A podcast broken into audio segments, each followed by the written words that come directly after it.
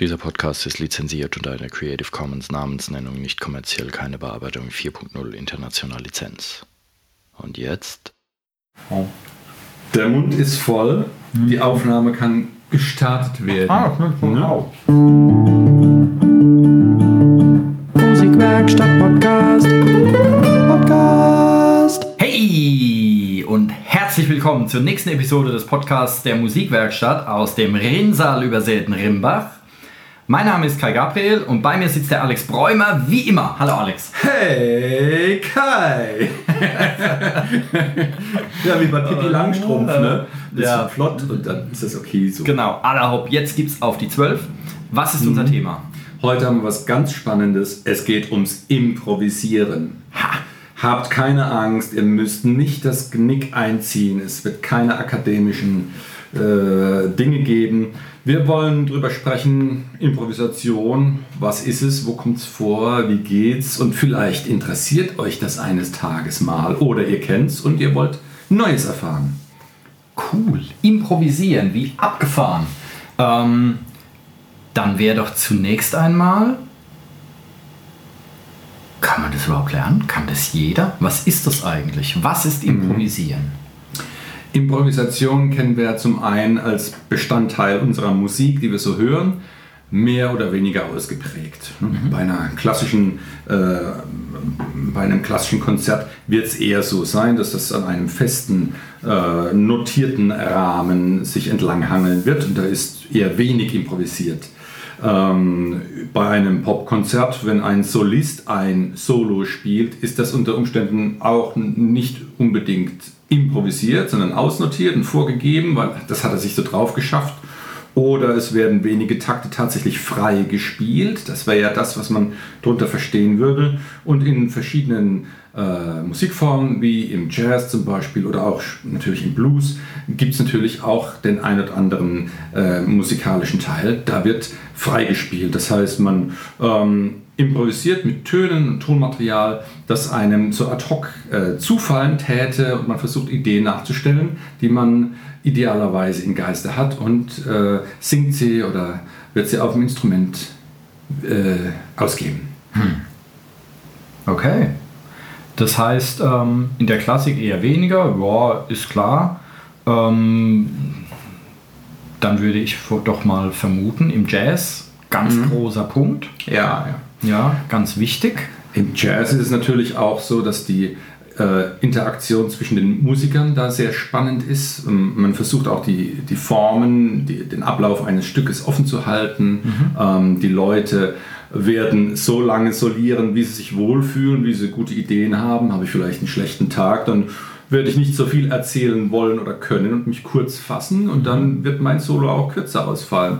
Entsprechend werde ich dann die Länge meines äh, Solos anpassen und ähm, als Begleitinstrumentalist würde ich versuchen, den Solisten dann immer möglichst gut unterstützen zu wollen. Das heißt, den supporte ich mit der, mit der Menge an Kraft und Ausdruck und Intensität, wie er das jetzt gerade gebrauchen kann, dass er entsprechend äh, solieren kann. Das heißt, da geht es um einen sehr, sehr, sehr wichtigen Punkt, eines meiner Lieblingsthemen in der Musik, nämlich das Zurückstellen des Egos.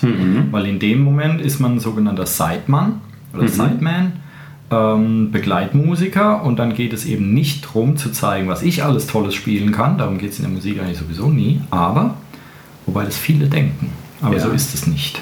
Ähm, sondern es geht darum, quasi dem Solisten, der, der jetzt gerade improvisiert, so es nur einer ist, ähm, einen geeigneten Rahmen zu bieten. Ihm quasi das Spotlight zu machen, ihm die Bühne zu geben, damit er sich austoben kann.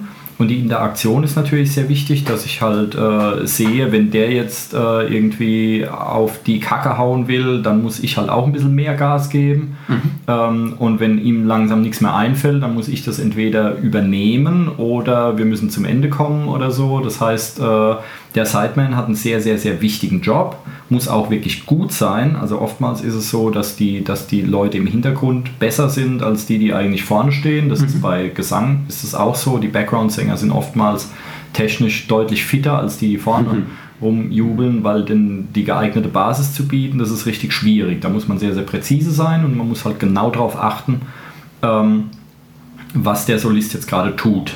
Genau. Es genau. geht ja auch ums Musikmachen, gerade im Bandkontext ist es entscheidend, dass man nicht nur äh, seine Licks abkaspert und etwas reproduziert, was man mhm. tollerweise jetzt endlich mal gelernt hat, sondern sich das vielleicht mal verkneift, weil es jetzt eben gerade nicht passt und dem Vortrag nicht gut tut. Genau. Musik machen ist verkneifen. So. genau. Jetzt machen wir alle kräftig Musik. Okay. 90% ja. von Musik machen ist sich was zu verkneifen eigentlich, damit dann das rauskommt, was, was dem Song dient. Mhm. Songdienliches Spiel, Leute. Ganz, ganz, ganz, ganz, ganz Kritisch reflektiert Thema. ist vieles so im Unterricht machen, wenn wir sagen, ja, jetzt gucken wir uns mal äh, zum Beispiel bei meinen Gitarrenkids äh, eine klassische Etüde an und dann können die das endlich mal nach einigen Wochen irgendwann mal spielen. Und dann, wenn ich dann sagen würde, oh gut gemacht, jetzt lass uns das doch mal sauber interpretieren und laut und leise besprechen, dann hängt das denen ja schon zum Halse heraus. und es ist in der Tat so, dass man oft zu wenig zum Musikmachen kommt. Bei den Kleinen, bei uns haben wir den Trommelkreis zum Beispiel, da geht es dann mehr ums Musikmachen, nicht um das äh, richtig bedienen können eines Instruments. Und das sollte man eigentlich möglichst oft immer vor Augen halten. Mhm. Cool. Ansonsten, ähm, Regeln sind da natürlich äh, beim Musizieren öfter mal im Weg, wenn es ums Improvisieren geht. Und da gibt es natürlich eine Improvisationsform, die nennen wir es mal freie Musik oder manche sagen neue Musik dazu oder so. Da lass uns doch mal ein kleines Experiment machen, Kai. Äh, okay. Wir, wir werden uns mal vornehmen, das macht es beim freien Improvisieren besonders interessant, mit Dingen zu musizieren, die wir als Instrument eigentlich gar nicht so richtig gut beherrschen können. Ja? Also ich, ich müsste jetzt äh, eine Tuba in die Hand nehmen oder so oder, oder eine Querflöte ne? und dann mhm. wüsste ich gar nicht, wie man das bedient. Das gibt eigentlich mal die interessantesten, frischesten Töne. Da habe ich sehr einfach weil ja. ich kann gar kein Instrument wirklich spielen. ich kann aber irgendwas. Und dass wir jetzt einen Hauptakteur machen. Wir werden uns jetzt mal zum Thema freie Improvisation so ähm, sortieren, dass wir zunächst unser Instrumentarium suchen. Wir nehmen uns eine knappe Minute Zeit. Ähm, und dann werden wir alle Gegenstände zusammensuchen aus diesem Raum. Wir sitzen hier in der Cafeteria. Das ist also mehr so haushaltstechnisch ausgestattet im Schwerpunkt. Und äh, gebt uns eine Minute Zeit und wir haben gleich unser Instrumentarium. Kai, hier ist die Stoppuhr. Grüner Knopf drücke ich. Die Minute läuft. Wow. Lass uns jetzt mal schnell. Ich mache jetzt hier den Schrank auf mit, und hab gleich mal die Alufolie zum Rascheln. Vielleicht nehmen wir die. Aber wie es klingt nicht schön. Das Gummiband vom Kaffee.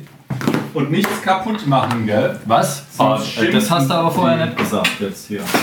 Naja, wenigstens, wenigstens klingt es gut. Ähm, ja, das hier. Es spielt keine Rolle, wie es aussieht. Es muss gut klingen, gell? Sonst haben wir. Ach, nehmen wir das. Ja. Aus dem Kühlschrank darf ich es auch nehmen. Wenn ich es wieder zurück tue. äh, dann darf die Session nicht zu lang werden, sonst wird es halt Okay. Wir haben noch 20 Sekunden. Was immer noch? Ich weiß gar nicht, was ich noch nehmen soll. Ah, da haben wir genau hier ein Dose mit Tee. Dann deinen Bämbel. Ja, gut. Lass mein Bämbel in Ruhe. Ja, genau. Oh, Besteck ist gut. Besteck, Besteck ist, cool. ist cool. Die, die Gabel tun geiler als die Löffel. Ja. Ich glaube, die Minute ist rum. Wir haben schon überzogen. Was? Oh, Stopp. Mist. Ja, okay. okay. In Ordnung. So, meine Damen und Herren. Ja, besprechen wir erstmal, um was es geht. Ne? Freie Musik ist also etwas, äh, wo es ums. Ge es geht ums Geräusche machen. Unterstellen wir, dass alles, was wir tun, Musik ist. Das habe nicht ich, sondern schon John Cage gesagt. Der wäre 2012 100 Jahre alt geworden. Ähm, wenn dem so sein täte, äh, da, da, dann hätten wir jetzt hier einen Haufen äh, Instrumente und die bedienen wir jetzt mal. Wir werden, wir haben keine Noten vor uns, wir haben auch kein Konzept erarbeitet. Das Einzige, was hier ist, ist meines Vaters alte Stoppuhr, hier mit grünem Knopf zum Starten, rotem zum Aus Stopp. einem Stück Es- gemeißelt noch. Ja, es ist noch äh, mit, mit römischen Ziffern, ist das Ziffernblatt gestaltet. Und wir werden jetzt uns vorgeben. Eine Minute soll unser Stück gehen. Ähm, wie soll es heißen? Kai, du, du musst unserem Stück jetzt einen Namen geben. Äh, Grog. Grog. Okay. Und nach einer Minute, also der Start wird sein, und dann geht's los. Wir werden frei musizieren. Nach einer Minute heißt, und dann ist Schluss. Das ist die einzige Regel, die wir haben. Bist du konzentriert, Kai? Überhaupt nicht. Okay, hervorragend. Also, meine Damen und Herren, Sie hören nun die Welturaufführung des neuen Stückes Grog von Kai Gabriel und Alex Bräumer.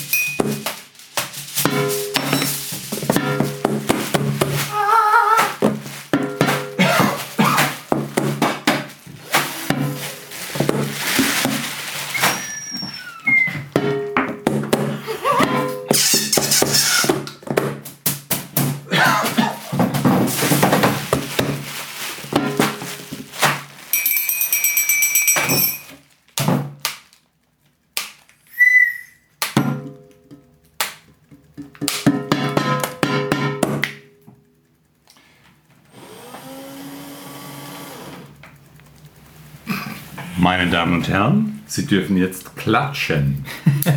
Eine Minute, bitte. Okay, das war von Klatschen die Rede, nicht lachen, Kai. Aber durchaus hat sie auch einen humoresken Ansatz. Ja, also die Minute haben wir eingehalten. Ne? Wir haben unser Ziel erreicht. Der John Cage war ein ganz ausgebuffter Kamerad. Der hat schon in den 50er, äh, 60er Jahren äh, unglaubliche Dinge geleistet. Eines seiner bekanntesten Stücke, die wir vielleicht schon mal vielleicht gehört oder gesehen haben, war äh, 4.33. Da ging es darum, dass über diesen Zeitabschnitt 4 Minuten 33 Sekunden eigentlich quasi nichts passiert. Ne? Das wird, wurde dann schon im Orchester aufgeführt oder der Pianist, der kommt dann ans Klavier, stoppt die Zeit und äh, macht den Deckel auf und zu und eigentlich passiert gar nichts. Da muss ich dir ganz vehement widersprechen, Ja. weil ähm, das Stück ist ja, ich habe die Noten mal gesehen, da gibt es wirklich Noten für, das fand ich sehr, sehr amüsant. Das ist einfach eine 4 Minuten 33 lange Pause. Und ähm, die Pause ist genau für den Musiker, ist genauso ein Statement wie der Ton, den ich spiele. Und ähm, insofern ist es nicht so, dass nichts passiert. Also es ist jetzt auch nicht so, dass da auf der Bühne irgendwie die Leute da gelangweilt rumhocken, sondern die sitzen wirklich hochkonzentriert an ihrem Instrument ja, und fühlen diese Pause. Das Ja. hört sich jetzt bescheuert an, aber ähm, das war ja auch sehr kreativ von ihm, ähm, das wirklich die Pause quasi zum, zum Höhepunkt zu äh, er- auserkoren, auserkören, aus, äh, hm, wie auch immer man das nennen will. Ausgetüftet. Genau. Ähm, die Pause quasi jetzt so zu machen, weil wir äh, als Musiker, wir spielen Töne und wir machen Pausen. Ja, die, die Pausen gibt es ja genauso wie die Noten in, den, in, in der Notation und man hat verschiedene Pausen, ganze halbe, Viertel, Achtel und so weiter. Und ähm, die Pause ist genauso wichtig wie der Ton, den ich spiele. Und sollte auch genauso äh, ähm, befolgt werden und genauso gewichtet werden. Und der hat es halt gemacht, hat halt gesagt, okay, anstatt jetzt 4 Minuten 33 nur Töne, haben wir jetzt 4, 4 Minuten 33 nur Pausen. Ja. Mhm. Ja, also dass dann nichts passiert, das kann man so nicht sagen. Ja, Richtig, es ist ja. natürlich für den Zuhörer, also wenn ich mir jetzt davon eine Platte kaufen würde, Das war eine gute okay, Stereoanlage. dann würde ich halt denken, oh ja, die ist irgendwie kaputt oder so, Mhm. aber ähm, die, ähm, genau, also es passiert nicht nichts. Er hat es natürlich auf die Spitze getrieben damit, Genau. aber ähm, ja. Ne? In der Tat, das war ein ganz raffinierter Tüftler, der genau Dinge auf die Spitze getrieben hat. Und jedes Geräusch war für ihn ein Stück Musik. der hat dann, wie das ungefähr war, acht Jahre später interessante TV-Shows gehabt. Oder nee, er war Gast in TV-Shows. Mhm. Da hat er zum Beispiel so Sachen wie den Waterwalk aufgeführt das könnt ihr natürlich auch mal ähm, äh, äh, YouTuben, wenn ihr wollt. Äh, John Cage und Waterwalk.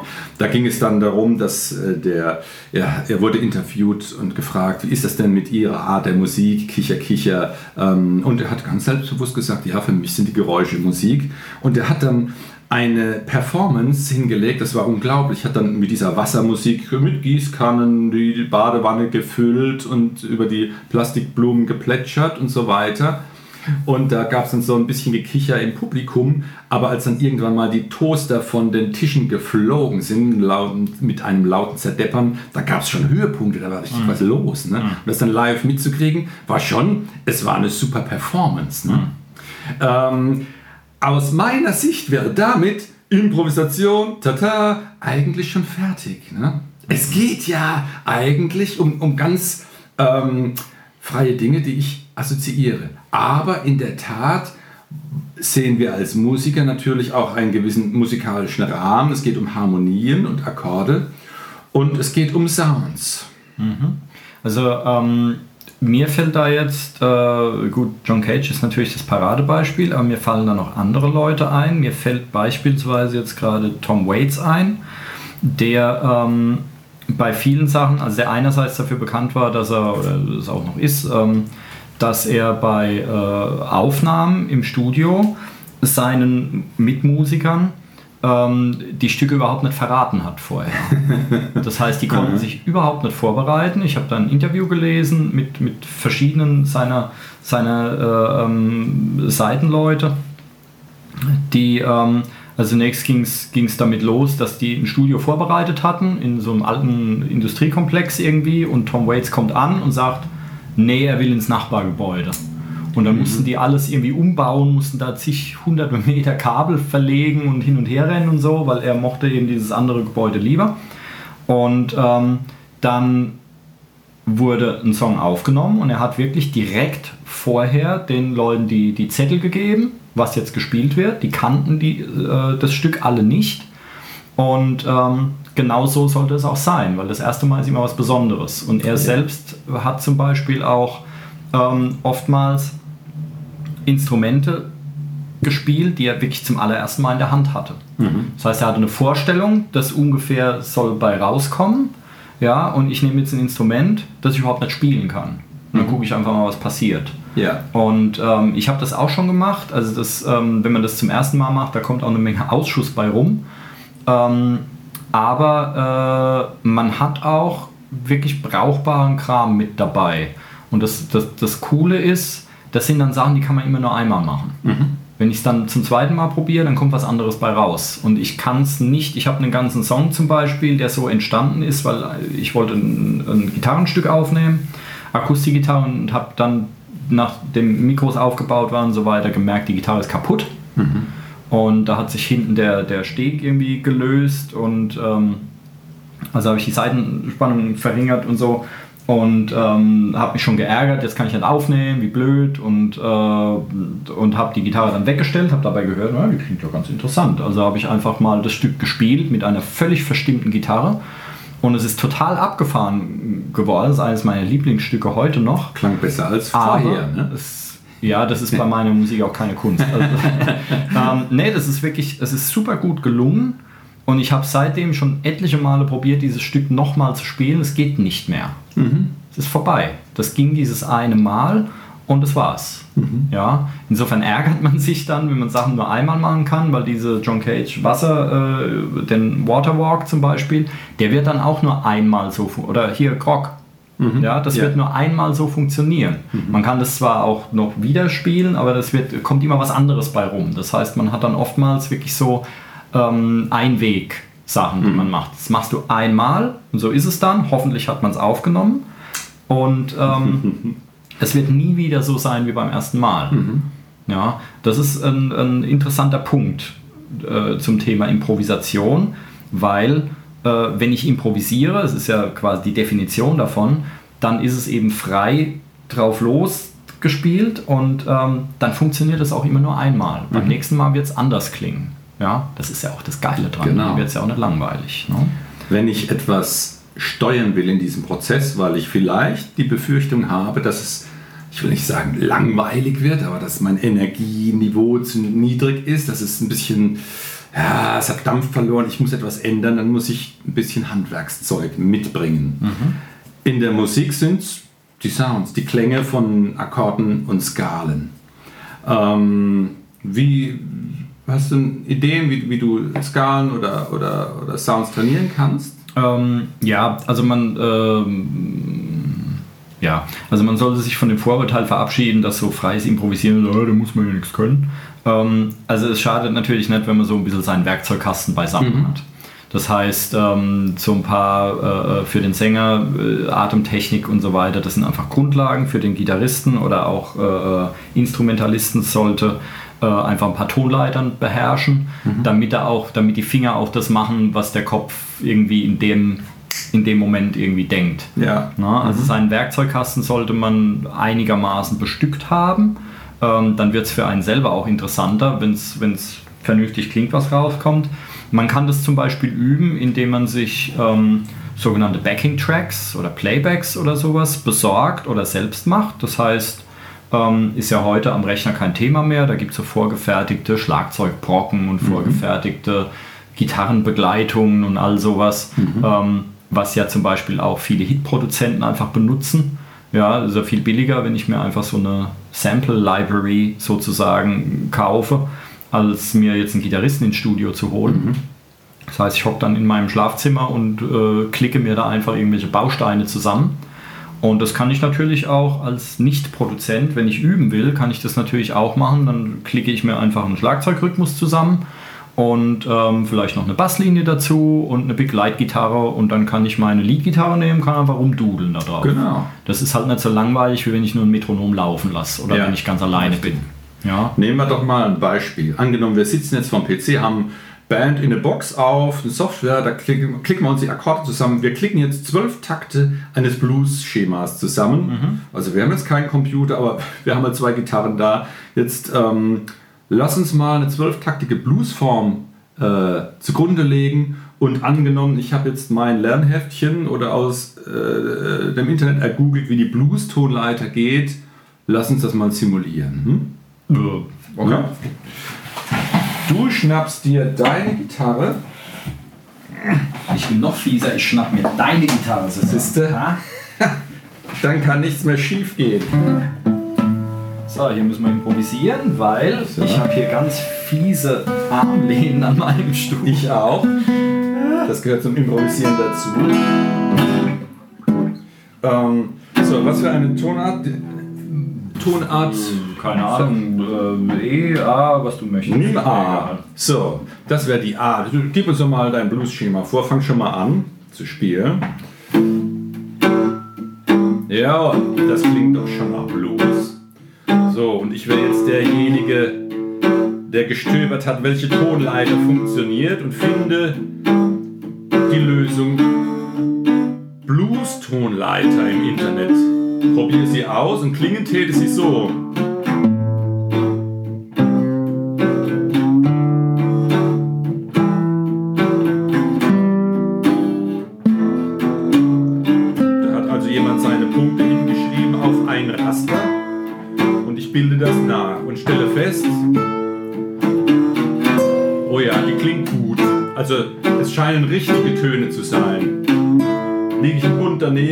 Falsch? Klingt's?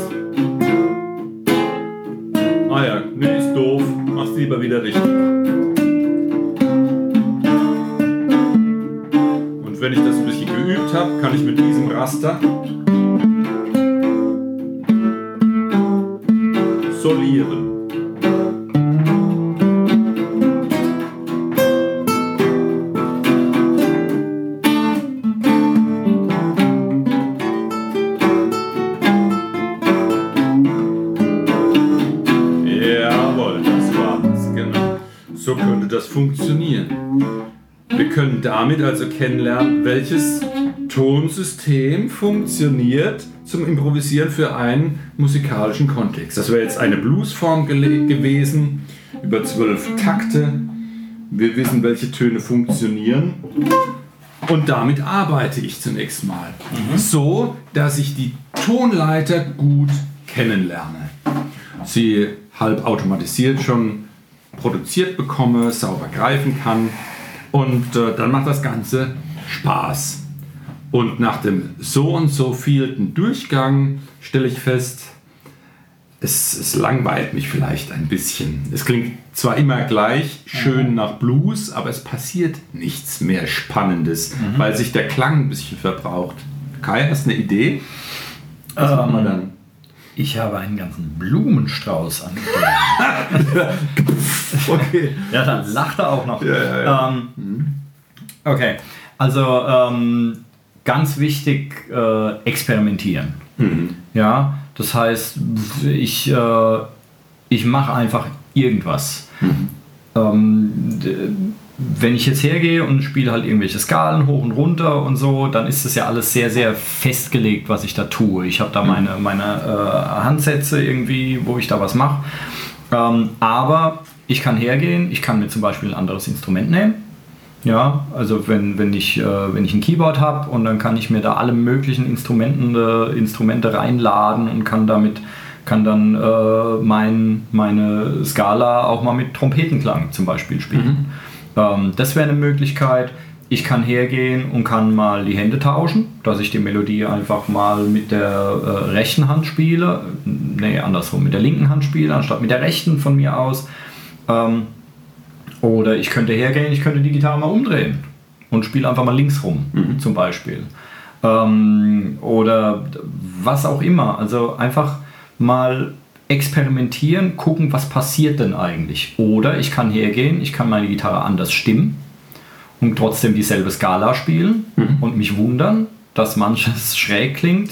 äh, gut, das, das würde mich wahrscheinlich nicht wundern, aber mich wundern, dass manches sehr cool klingt. Yeah.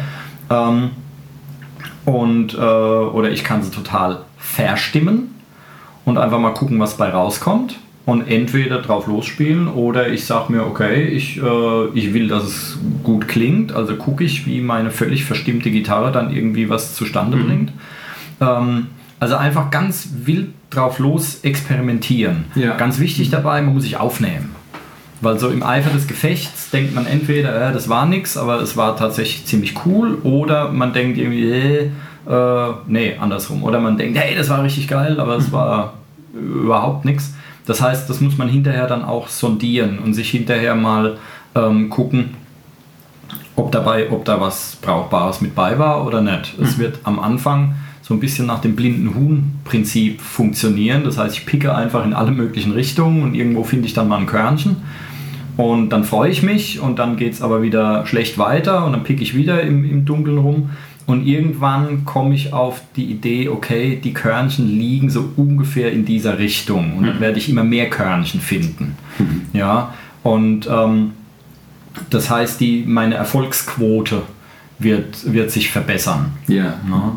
Ähm, also experimentieren. Das Ziel ist also, dass ich immer möglichst wachen Geistes bin und immer möglichst aufmerksam, dass das, was ich tue, ähm, ein hohes Energielevel hat. Mhm. Ähm, diese Variation sind natürlich auch schon unter technischem Aspekt oder sinnvoll, wenn ich äh, die Tonart wechsle. Ich muss vielleicht auch mal einen Blues in einer anderen Tonart spielen oder ich stelle mal die Form um. Ich könnte auch meine Mitmusiker bitten, dass wir uns äh, in viertaktigen äh, Systemen jeweils abwechseln. Mhm. Wir fangen an, äh, du spielst die ersten vier Takte solo, ich die nächsten vier Takte und so weiter. Mhm.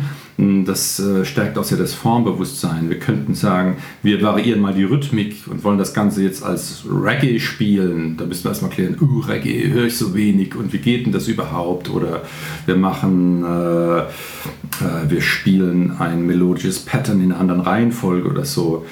Ähm, all das wird ein bisschen fordern, vielleicht auch ein bisschen verwirren. Wenn es eher verwirrt, kann man auch wieder ein bisschen einfacher äh, zurückschrauben. Aber es soll darum gehen, dass ich immer wachen Geistes dabei bleibe. Ja. Hm.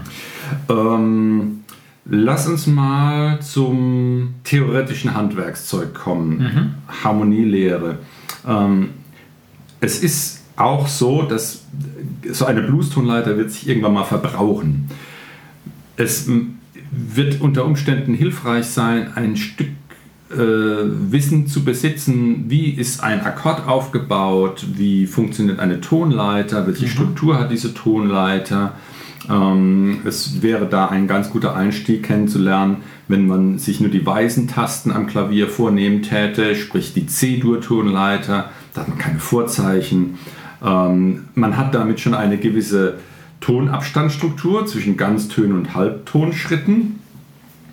Und wenn man die äh, als Baukasten nimmt und sich entsprechend auf jedem Ton sein Akkord, Akkord aufbaut mit diesen, diesen Tönen der weißen Tasten, dann käme man auf eine gewisse Akkordstruktur. Die mhm. kann ich jetzt mal sagen, ihr müsst es mir einfach mal glauben. Das wäre dann für die C-Dur-Tonleiter wäre das erste ein C-Dur oder C-Major-Akkord. Dann käme D-Moll 7, E-Moll 7, F-Major 7, G-Dur 7, A-Moll 7, H-Moll 7, 5 minus. Ich habe das jetzt schon lange gelernt, deswegen kann ich es ganz gut. Man könnte das lernen. Wofür ist das gut? A, dass ich die Akkorde kennenlerne. B, ich kann daraus die Sounds der einzelnen Stufen kennenlernen. Äh, C, ich kann dann die weitere Skalen aus, äh, weitere Tonleitern aus dieser Skala ableiten. Ich weiß dann zum Beispiel von C bis C hat diese äh, Tonleiter die Struktur Ganzton, Ganzton, Halbton und so weiter. Ähm, betrachtet von der zweiten Stufe aus gibt es einen anderen Sound, also D, E, F, G, A, H, C, D ist eine andere Tonleiterstruktur. Da käme man dann zu den sogenannten Kirchentonleitern. Die haben dann verschiedene Namen, die heißen dann dorisch, Fulgisch, mixolydisch, mixolydisch genau. Also, ja, ganz, ganz äolisch und ganz gruseliges genau. Zeug. Ähm, das hat einen hohen praktischen Nutzen. Man muss sich nicht von der Theorie abschrecken lassen. Ähm, wenn man sich damit beschäftigen mag, werden da, damit einige neue Türchen geöffnet. Zum Beispiel, man könnte über Akkordmuster, Akkordkadenzen ähm, dann entsprechend mit diesem Tonleitermaterial improvisieren. Wenn ich weiß, an der zweiten Stufe steht ein Moll 7 Akkord, an der fünften ein Dur 7 und an der ersten ein Major 7, ähm, dann ist das eine Information für mich, wo ich für diese Akkordfolge dann die zugrunde gelegte Grundtonart Tonwelt verwenden kann. Machen wir doch mal ein Beispiel. Nehmen wir eine, eine, eine Vollkadenz. Ich werde mal über die ähm, okay. oder nehmen wir, nehmen wir eine 6251-Verbindung, ein Turnaround, der in, in, in, in Popmusik oft vorkommt. Ich würde mal Ach, eine du singen. Fällst, du fällst heute die ganze Zeit mit irgendwelchen Sachen über mich her. Gedum, gedum, gedum, gedum, gedum, gedum,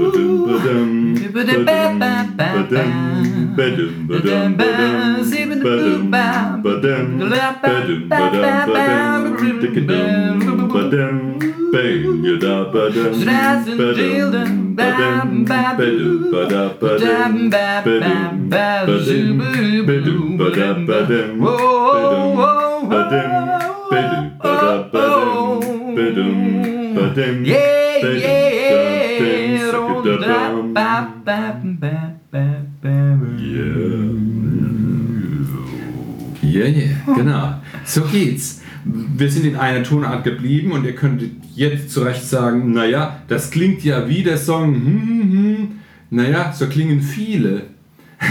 und ja. wenn man das Grundkonzept einer äh, Diatonik verstanden hat. Wir betrachten dann eine Grundtonart und überlegen, welche Akkorde bauen drauf auf.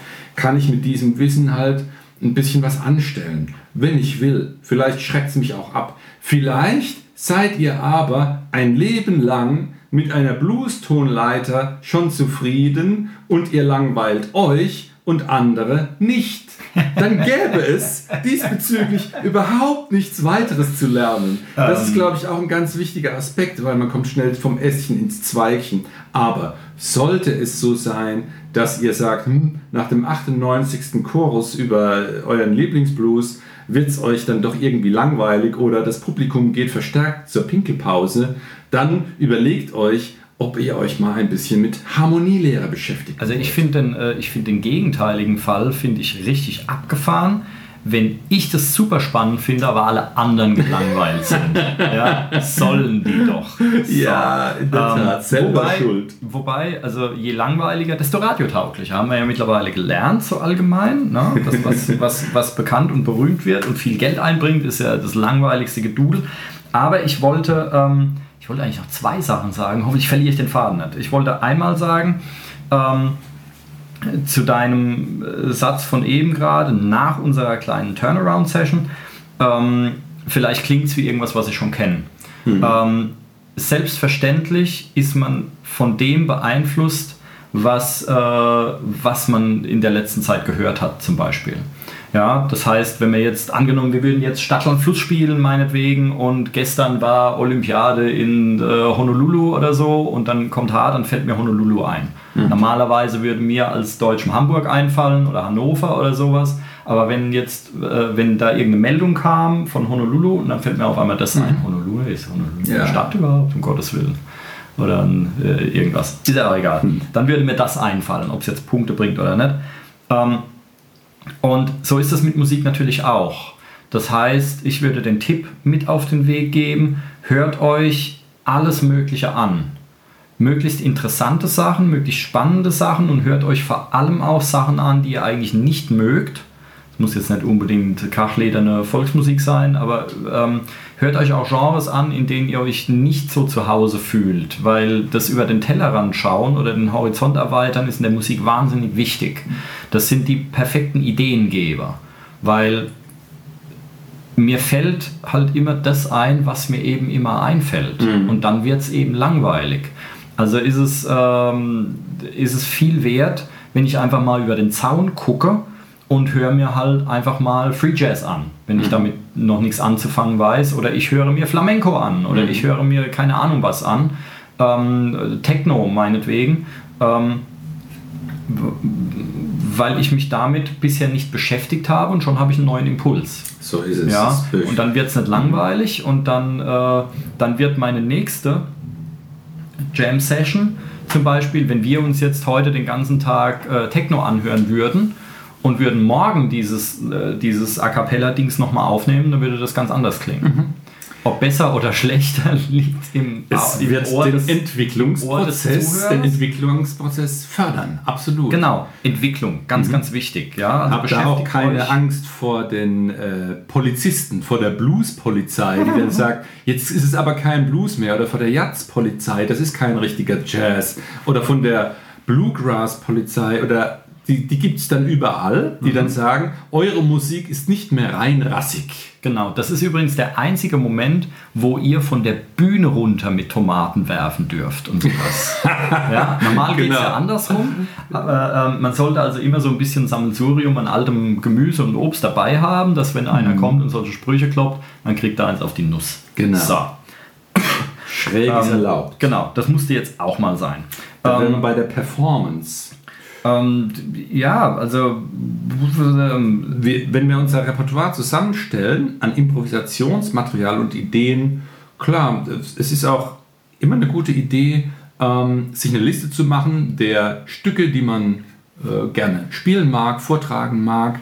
Ähm, und wenn man dann ein Konzert gestalten möchte, stellt man fest, ach, ähm, ich habe jetzt eigentlich schon die, die, die zigste Swing-Nummer und kein Bossa Nova oder uns fehlt was Rockiges oder alles ist zu langsam im Tempo, wir brauchen doch was Flottes.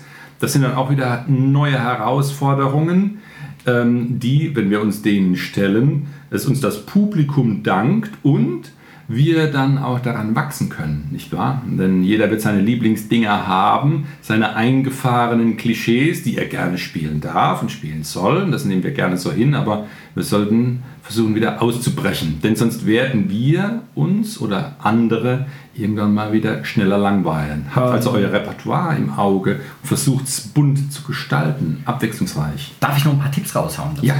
Ähm, zum Beispiel würde ich empfehlen Mut zur Lücke. Also ähm, ich habe das eine Zeit lang gemacht und äh, mit am Anfang mehr oder weniger wechselndem Erfolg, aber später wurde das ganz witzig. Man kann sich zum Improvisieren zwingen. Ähm, wenn jemand so faul ist wie ich, dann muss er sich zu vielen Sachen zwingen. ähm, zum Beispiel durch Abgabetermine oder sowas. Und man kann sich beim Improvisieren, man kann sich zum Improvisieren zwingen, indem man einfach Lücken lässt. Mhm. Also wenn ich, äh, wenn ich mir ein neues Stück drauf geschafft habe, dann habe ich es beispielsweise schon, bin ich in die Probe gegangen, absichtlich, obwohl ich den Text noch nicht kannte und habe ihn auch nicht mitgenommen. Also ich kannte dann die erste Strophe irgendwie und der Rest war alles mit Lücken übersät und ähm, dadurch habe ich mich quasi selbst gezwungen, äh, die Lücken irgendwie improvisiert zu füllen. Und ähm, idealerweise so, dass es die Mitmusiker nicht merken.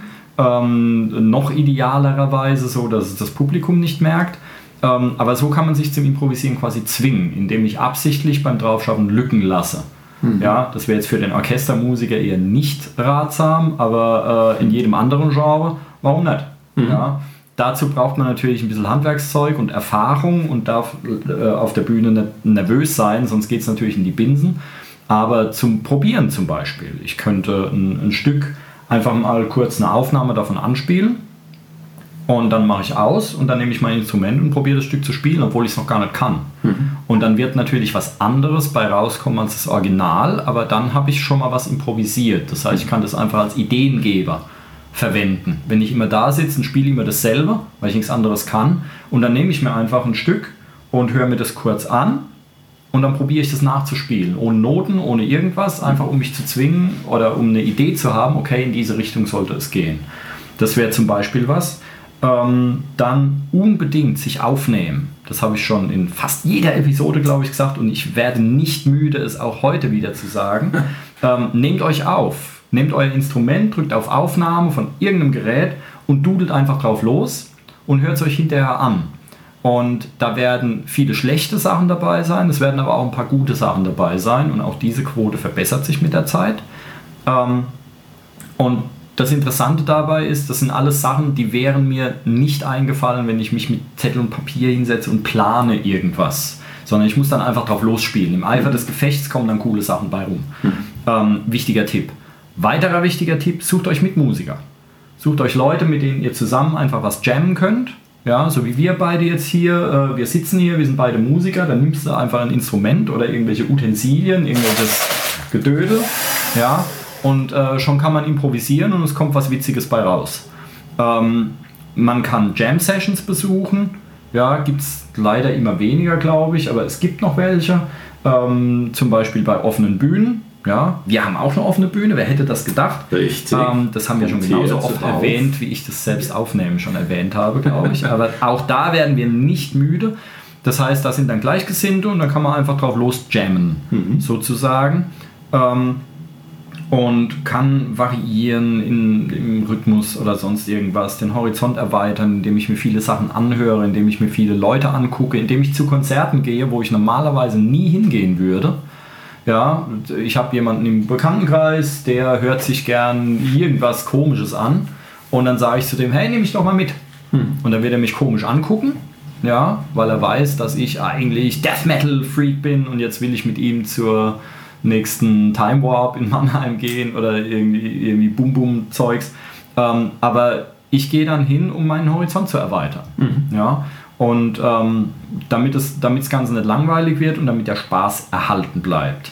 Und jetzt würde mich noch interessieren, wenn wir, ich weiß ja nicht, ob dir noch was einfällt, ich glaube, ich bin so langsam ausimprovisiert. Wir können aber ja ein, ein Fazit formulieren. Hm? Mich würde vorher noch interessieren, mhm. ähm, kann jeder improvisieren? Und zweiter Teil der Frage, kann das jeder lernen? Also er wird natürlich improvisieren können. Auch ein Geiger im Orchester, der sagt, ich kann nicht improvisieren, wird das Improvisieren anfangen, wenn ihm eine Seite reißt mitten im Solo. Ah, guter der wird improvisieren, aber viele sind gehemmt. Was ich bei Sängern äh, öfter oder was man auch lesen kann. Äh, es gibt ein, ein Werk für Gesang von Bob Stoloff. Der fängt mit dem ersten Kapitel an. Ähm, die Leute fragen immer, welche Silben soll ich singen? Was eigentlich eine, eigentlich eine dämliche Frage ist, aber es ist was ganz besonders Typisches, wenn ein klassischer Sänger sowas anfängt, dann will er wissen, ja, wie, wie muss ich da meinen Mund formen oder mhm. so. Obwohl das eine eigentlich nicht so fürchterlich wichtig ist. Aber warum nicht? Ähm, ich glaube, die, die Hemmung ist es, dieses, dieses Quäntchen Frechheit zu mhm. gewinnen, ähm, sich zu überwinden, etwas zu tun. Und eigentlich ist es ja recht einfach, wenn wir, wenn dem so sein sollte, dass wir eine gewisse Scheu haben, ähm, dann machen wir das halt erstmal im stillen Kämmerchen vor, für, für uns selbst. Und mhm. da wird uns niemand auslachen. Und ähm, das ist, glaube ich, das Allerwichtigste, dass man das dann auch macht. Und äh, wenn man da sich ein bisschen weiter vorwagen will, kann man das ja mit einem entsprechenden Trainer tun, der ein Lehrer, der das Instrumental- oder Gesangsfach unterrichtet. Und dann wird man da schon auf eine gute Spur kommen können. Die, die Hemmung ist, glaube ich, ein sehr, sehr wichtiger Punkt. Da mhm. sind wir wieder bei der Fehlertoleranz, die wir bei, ich glaube, die Lampenfieberfolge war es. Ja. Mhm. Die Fehler, ah, wir können schon aus dem Voller, wir können schon auf andere Episoden genau. verweisen. Genau. Fußnote, siehe Folge 48.000. ja. Genau, ja, irgendwas.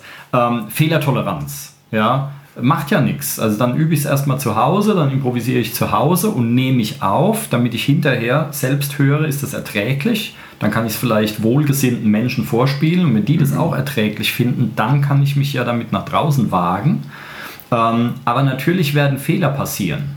Und da, ähm, da kann ich verschiedene, da haue ich jetzt einfach nur ein paar Zitate raus von, ich glaube, Miles Davis, There are no wrong notes gibt keine falschen Noten. Mhm. Ja, wenn ich das jetzt in dem Moment so spielen will mit meinem Feeling des äh, Dings und dann ist der Ton richtig und dann kann mir keiner sagen, dass er verkehrt ist.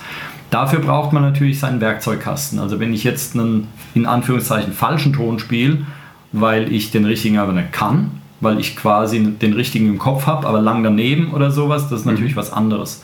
Aber wenn ich mein, mein, äh, mein Handwerk einigermaßen beherrsche, dann wird jeder Ton richtig sein zum Beispiel. Ähm, zweites Zitat, also mehr oder weniger von Dwayne Allman, war legendärer Slide-Gitarrist, leider viel zu früh gestorben. Einer der beiden Allman Brothers mit ihrer, wer hätte das gedacht, Allman Brothers Band.